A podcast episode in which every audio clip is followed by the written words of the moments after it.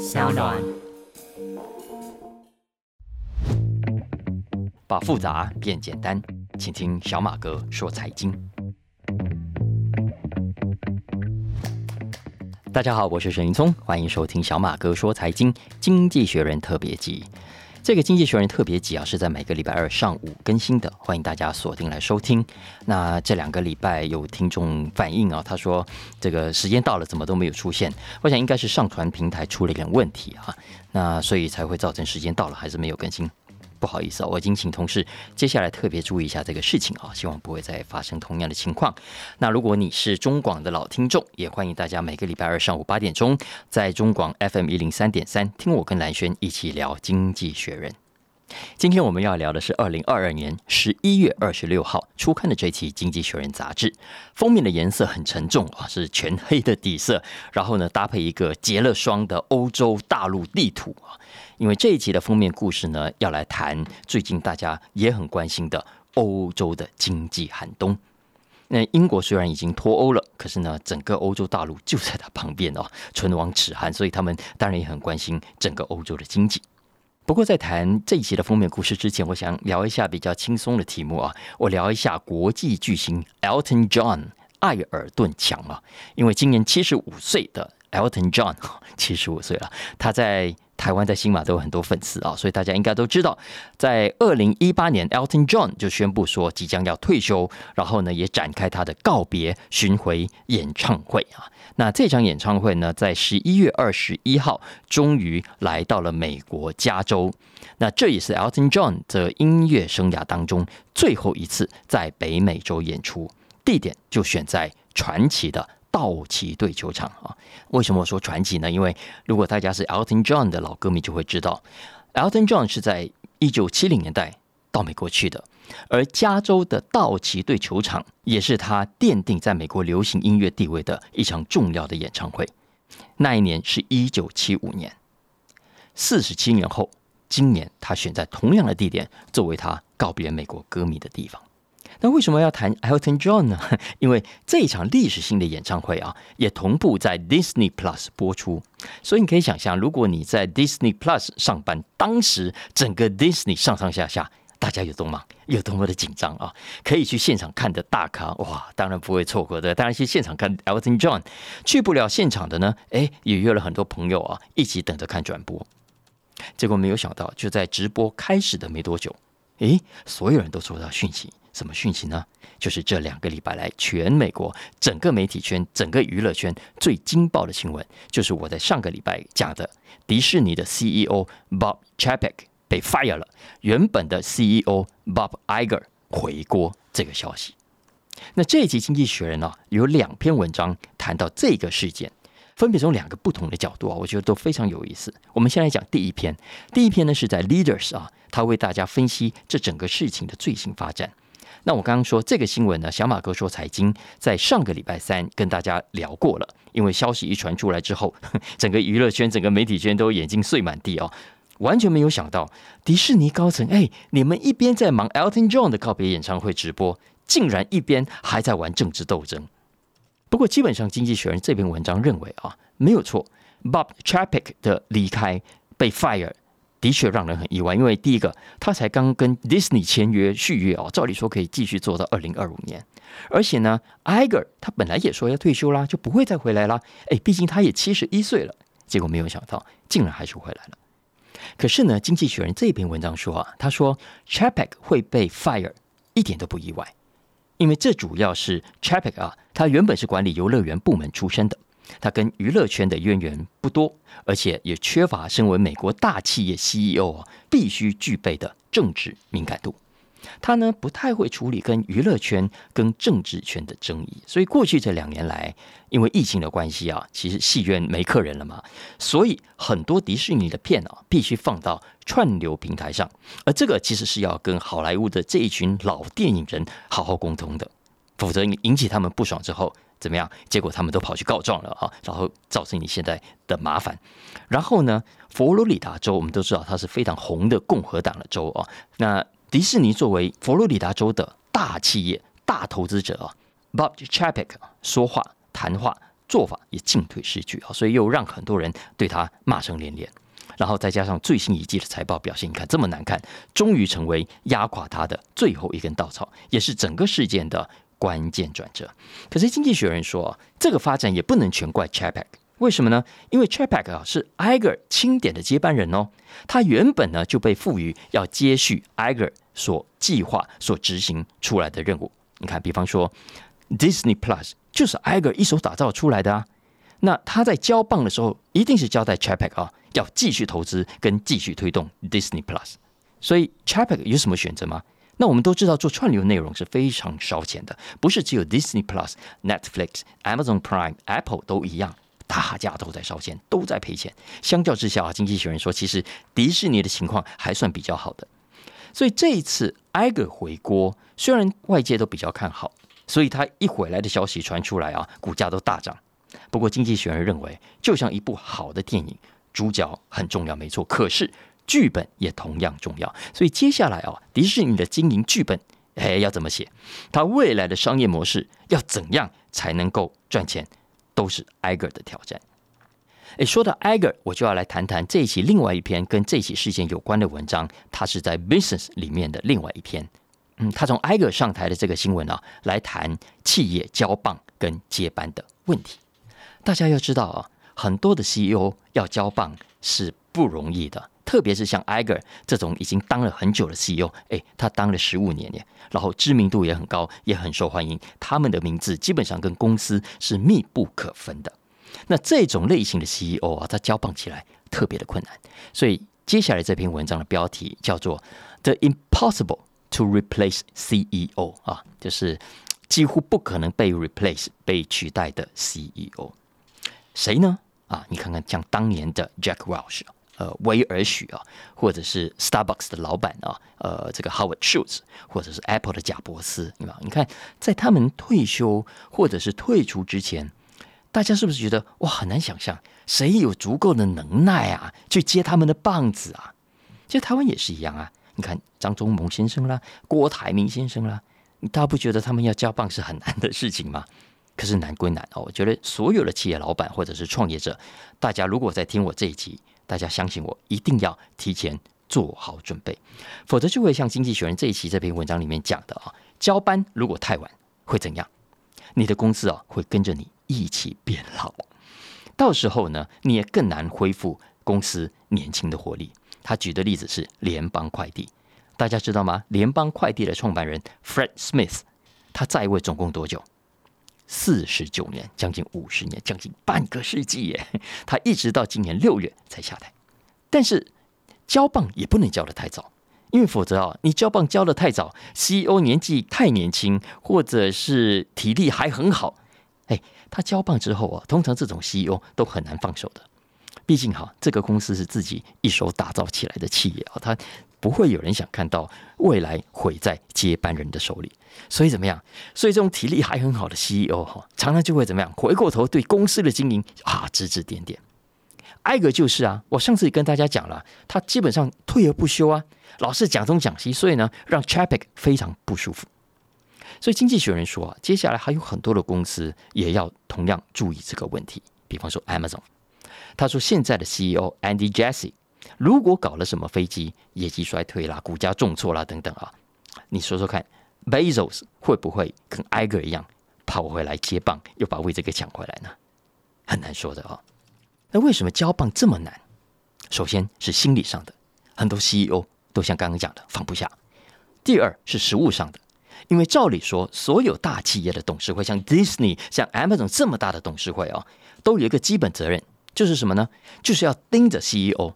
哎，你有没有接班的计划？哎，这家公司如果没有了你，接下来会怎样？巴菲特都说，他最不喜欢投资就是那种呃没有了 CEO，公司就完蛋的这种公司。他比较喜欢的公司是这个公司啊，不管谁来掌舵，不管谁来开车，都可以很稳健的继续的经营。所以这种才是他值得投资的好公司。可是实际上哈，其实我们看台面上很多的大企业，老实说都还是不是这样的。你看迪士尼也好，Amazon 都好啊，都还是有明星级的创业者。呃，就算他退休了，都还是退而不休的啊。然后实际上呢，很多的公司董事会怎么样啊，都是老董事长或者老总经理聘请的啊，他们怎么样，都还是听回这些老董事长的。迪士尼就是这样，所以对这些董事会来说，哦，老董事长、老总经理啊，就像神一样，所以很少有董事敢开口要求啦，或者是质疑什么。所以造成的结果是，对于接班这件事情，董事会虽然提，可是都不会很积极的盯，所以基本上都让 CEO 自己来安排。所以在实务上啊，缺乏一个重要而具体的推理。当然，像埃格尔这样回国，对企业来说也未必是坏事了啊。呃，谁说他们不能像麦克阿瑟或者像巴顿将军一样哦，回国然后照样的建功？不过再怎样，总是。要有交棒的一天，所以这篇文章啊，就说大家可以去看看苹果的 Tim Cook，或者是其他成功的例子啊。因为要成功的交棒，首先接棒者接棒者他必须能够愿意珍惜前任的成就，他不会乱来。第二，也同样重要的，他同时必须具备开创未来的能力。当然，也包括第三点，这位前辈啊，你交班之后要愿意彻底的告别舞台才行。不过我自己是认为啦，讲是这样子讲哦，实际上可能还是要看机缘的，因为你必须刚好有一个有能力接棒的新人，然后再加上愿意放下的老人哈，再加上有正确的规划才行。我们早安财经去年啊出版过一本书，作者是很有名的一位畅销作家，也是一个创业家，叫柏林罕啊，Bo Berlingham。他写过一本很有名的书啊，叫做《师傅》啊，好像大家可能有看过。师傅里面讲的是告诉大家教大家怎么创业，但是他这本新书讲的呢不是创业，而是怎么退场哈，要有始有终嘛。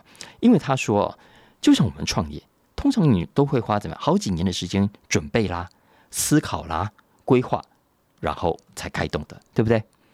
同样的道理，他说退场对创业家来说。也不是说退就退的，而是要提前好几年，有时候可能提前十年、二十年以上啊，去怎么样去做好准备。所以你不可以等到你真的啊老了老了啊体力不行了啊，或者是生病了，才来想说啊交棒给谁呀？太迟了。到那个时候啊，你的选择会非常有限，到最后你就只能将就将就啦。所以最后往往就是因为这样所托非人。不过那是另外一个课题啊，有机会我们再专门开起来谈好了啊。大家有兴趣可以去找这本书，呃，书名叫做《师傅的最后修炼》来看啊。我个人会非常非常推荐，因为他在里面讲的这个观念真的非常重要的。我们现在的创业者啊，平均年龄都越来越高，再加上现在大家身体越来越好，越来越健康，寿命也越来越长，到了七十几岁啊，可能都觉得自己还是一尾活龙，所以呢，都不会认真想要交棒。你看，艾格已经七十一岁了，还是生龙活虎。你电视上都可以看到，或者引到 YouTube 上到影片上都还可以看到。七十一岁的人，感觉像五六十岁一样。所以这种人，他怎么会更认真的去思考他的交棒呢？再讲了这个，刚刚讲了 Elton John 啊，哎，几年前他说要退休的时候，也刚好是今年艾格的七十一岁。然后你看 Elton John 从七十一岁到今年这几年他在干嘛呢？他每天游山玩水，睡到自然醒，每天吃喝玩乐，不用再工作了吗？他这么有钱，应该不用这么累了吧？结果呢？大家去看看新闻好了。过去这几年，今年七十五岁哦的 Elton John，他可能比你我都还要忙。他拍了纪录片啊，叫《火箭人》啊，还拿了奥斯卡的最佳歌曲啊。然后呢，还写了一本自传。然后他疫情期间，大家上网去看他跟 Stevie Wonder、跟 Lady Gaga、跟 Ed Sheeran、跟 Dua Lipa，哎，不断这里跑那里跑，都办活动啊，办了总共有两百多场的演唱会啊。这一场刚刚讲的在 L A 道奇队球场的演唱会之后，他七十五岁了，明年一月份还要继续往纽西兰、往澳洲去，最后再回到英国跟欧洲。明年七月会在瑞典办他整个巡回里面的最后一场。你看这哪里像退休的人啊？然后不是只有 Elton John 呢？哎，Bee Gees，其实我在想，我那年轻的听众到底认不认识他们？Bee Gees，Bee Gees 家的老大，他剩下老大了啊，Barry，Barry 今年七十六岁了，现在还在唱。Bob Dylan 八十一岁了，照样在唱。你今年几岁？要退休了吗？而且啊，老实说，我真的觉得啊，现在世界变化这么大，你现在如果要准备退休，真的太可惜了。我觉得你如果选择啊，在接下来这几年退休，你很可能会错过一场历史性的大变化，你会错过参与这场大变化的好机会。如果说这一期《经济学人》要我选一篇必读的文章，我会推荐大家 Business 栏目下的头条。为什么呢？因为这篇文章为大家分析，在现在的地缘政治，在现在的中美角力过程中，如果你现在是在中国的跨国企业，请问接下来你该怎么办？你应该放弃中国？你应该跟中国切割？应该跟中国脱钩？还是相反的？你现在决定要加码在中国投资？那这篇文章虽然是写给西方跨国企业看的啊，但是因为我们台湾，呃，我觉得新加坡、马来西亚、香港也是一样啊，有很多的企业也在中国有投资，大家呢都同样要好好思考这件事情，因为对于我们这些在中国的外资来说，中国当然一直有两大魅力，第一大魅力呢当然是世界工厂。因为中国的劳动力充沛，相较于欧美的薪资也低，工人呢也比较听话啊，不像你看欧美的工人动不动就搞工会啦，跟资方要谈判的什么，所以有很长的时间，中国都是这些跨国企业的世界工厂。可是现在的环境不一样了啊！就算没有中美贸易战，中国自己的生产条件也越来越不利，薪资越来越高啦，人也越来越难管啦。这就是为什么像我们之前聊过 Apple 啦、Hasbro 玩具公司等等这些业者，这些制造业者都慢慢的把工厂外移到越南啦、印度啦、马来西亚、孟加拉等等。也就是说，中国作为世界工厂的魅力，哎，的确已经大不如前了。可是啊，你要撤出中国工厂容易。你要摆脱中国的第二个大魅力，哦，就比较难了。什么魅力呢？就是庞大的市场。要知道，现在中国的十四亿人口是全世界不管是消费品还是工业零组件设备的大客户。我们拿服饰业来说，中国的服饰业市场占全球的多少？四分之一。以汽车业来说，它占全球的五分之二。以皮包、珠宝业来说，这些精品中国的占有率更高达三分之一。你更不要说其他食品了、美妆了、药品了、三 C 等等啊，基本上没有了中国市场，很多跨国企业的业绩都要大打折扣，会少赚很多钱，少赚很多钱也代表着你的股价会因此而必须下修。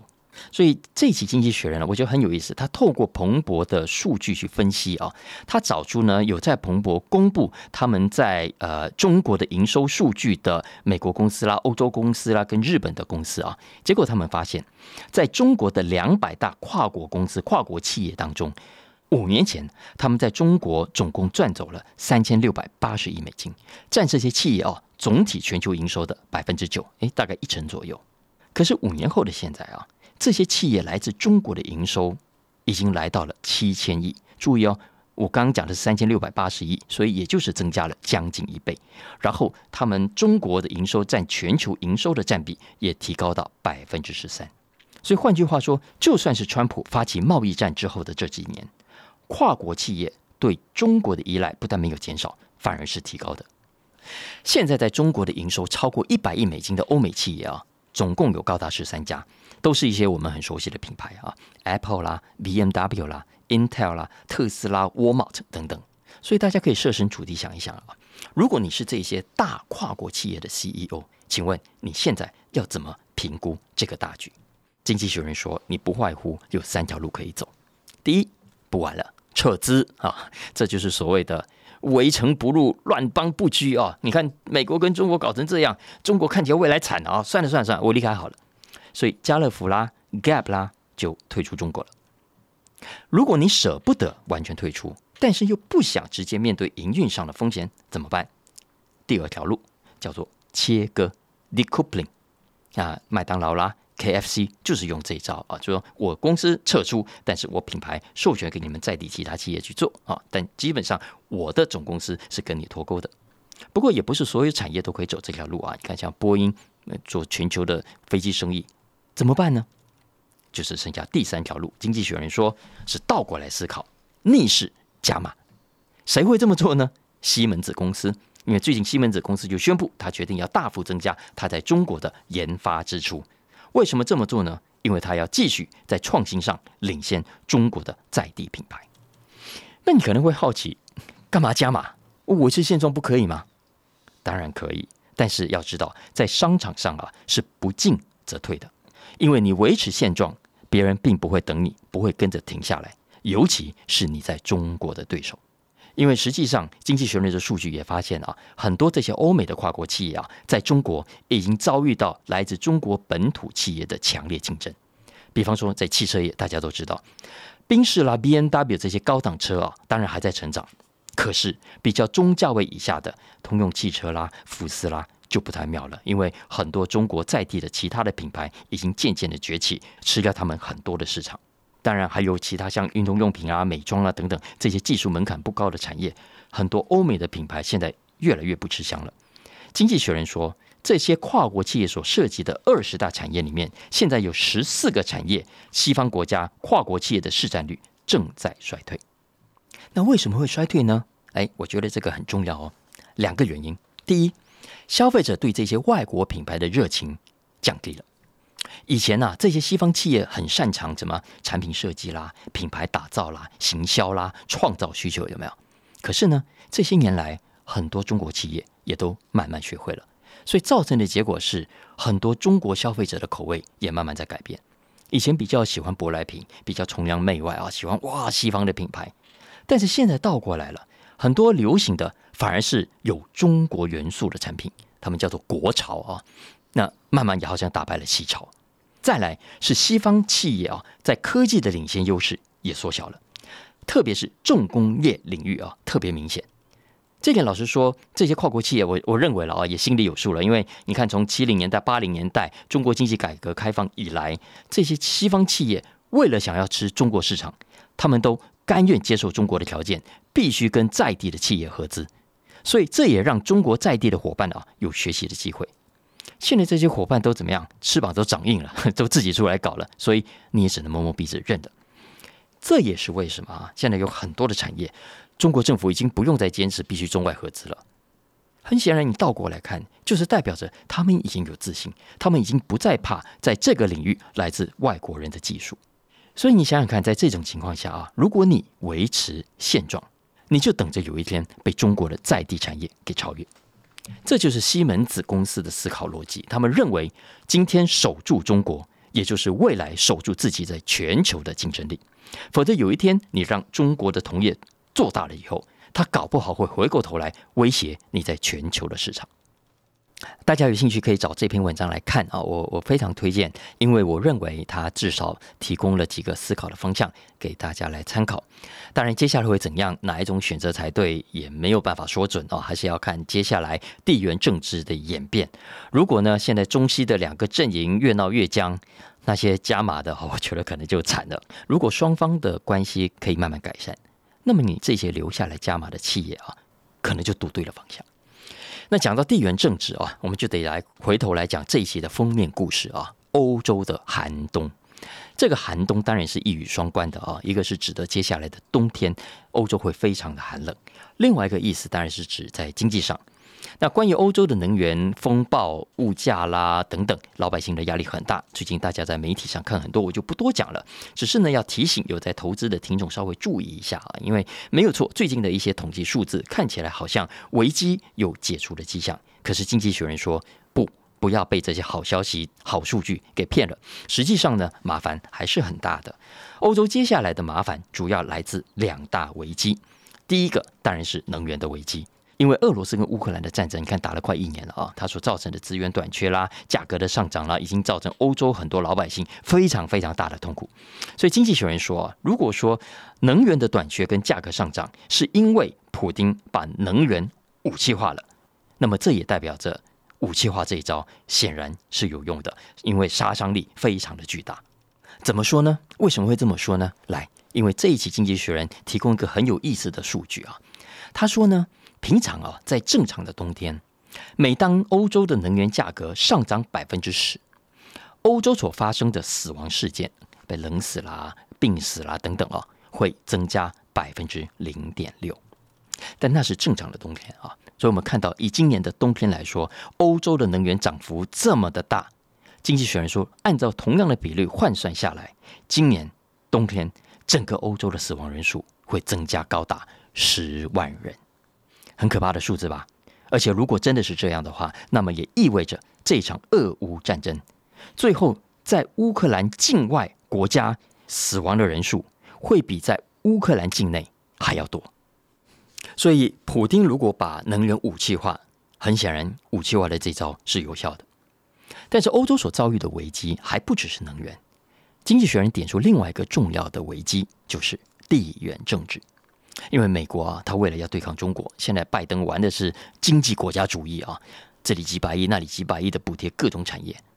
结果呢，欧洲虽然是你美国号称的盟友，可是却享受不到这些补贴，因为美国用这些补贴惩罚了他的敌人中国，但也同时惩罚了他的盟友欧洲。那这让欧洲陷入很尴尬的局面哦。你看，他们在欧洲跟中国吃了亏，可是呢，在美国也没拿到好处，两面都不讨好。他们需要俄罗斯的能源没了，那他们需要中国的市场啊，可能也没了。可是呢，美国人，你有没有对他们好一点？没有。所以现在很多的欧洲企业有能力的呢，都想办法往美国跑。比方说，经济学人举了一家西班牙的能源公司，或者是瑞典的电池新创公司啊，现在都决定要放弃欧洲，跑到美国去设厂。那这对欧洲来说是非常不利的。大家可以想想看，如果未来有越来越多的欧洲企业出走，也意味着欧洲即将面对去工业化的危机，而且是大规模去工业化。德国的化学大厂 BASF 啊，B A S F 这家啊，前阵子呢，他就宣布他会永久性的缩小他们在欧洲的业务。我们都不难想象啊，当有越来越多的企业不再投资欧洲，越来越多的资金流向欧洲以外的地方，欧洲会怎么样？欧洲一定会变得更穷，这就是为什么法国总统马克龙要呼吁欧洲国家：哎，赶快觉醒啊！趁现在欧洲还有很好的实力，要赶快找到自己未来在地缘政治上的定位，而不是被其他强权牵着鼻子走。那经济学人认为了，整体来说，他呼吁美国要看更大的局，在对抗中国跟俄罗斯的同时，你要广结善缘，特别是欧洲，否则啊，如果你为了强大你自己，结果呢却搞垮了欧洲。对你没有好处的，这就是所谓的唇亡齿寒啊！以后你在国际上也更少有人能够帮你。他认为美国在经济战略的布局上应该专门针对中国，而不应该把其他的盟友给拖下水，成为连带的受害者。你可以跟俄罗斯对抗，但是你不应该牵连欧洲。就像这一次的能源危机，美国真的不应该这样子来伤害自己的盟友。所以总的来说啊，经济学人认为，能源危机以及地缘政治危机。已经威胁了欧洲本来就脆弱的商业模式。这个商业模式在上游，它必须仰赖俄罗斯的能源；它在下游呢，也不能没有来自中国的市场。接下来怎么办呢？唉，天晓得啊！哎，怎么一下子时间好像又过了？我还有一个题目没讲哎，因为我个老朋友想要我讲一下最近的马来西亚大选。那安华好不容易当了首相啊，整个过程中高潮迭起啊，很多马来西亚的朋友，我想都盯着看，也都非常的紧张。经济学人这一期也是有一篇文章报道，呃，帮大家整理一下这次大选的整个过程。不过时间关系，我想我还是留着明天礼拜三，好吧？我礼拜三再来跟大家谈谈马来西亚的这次大选，呃，经济学人是怎么说的。好了，以上。就是今天的小马哥说财经了，经济学人特别集。那希望大家喜欢今天的话题，也帮我评分五星，按下订阅啊！也希望大家帮小马哥分享给亲朋好友，大家一起透过各大 podcast 平台来收听。那如果接下来收听上传还是有任何的问题，也欢迎大家到我们的粉砖啦，到我们的文字栏里面的相关连接啊，来跟我们互动。那我们下次见喽，拜拜。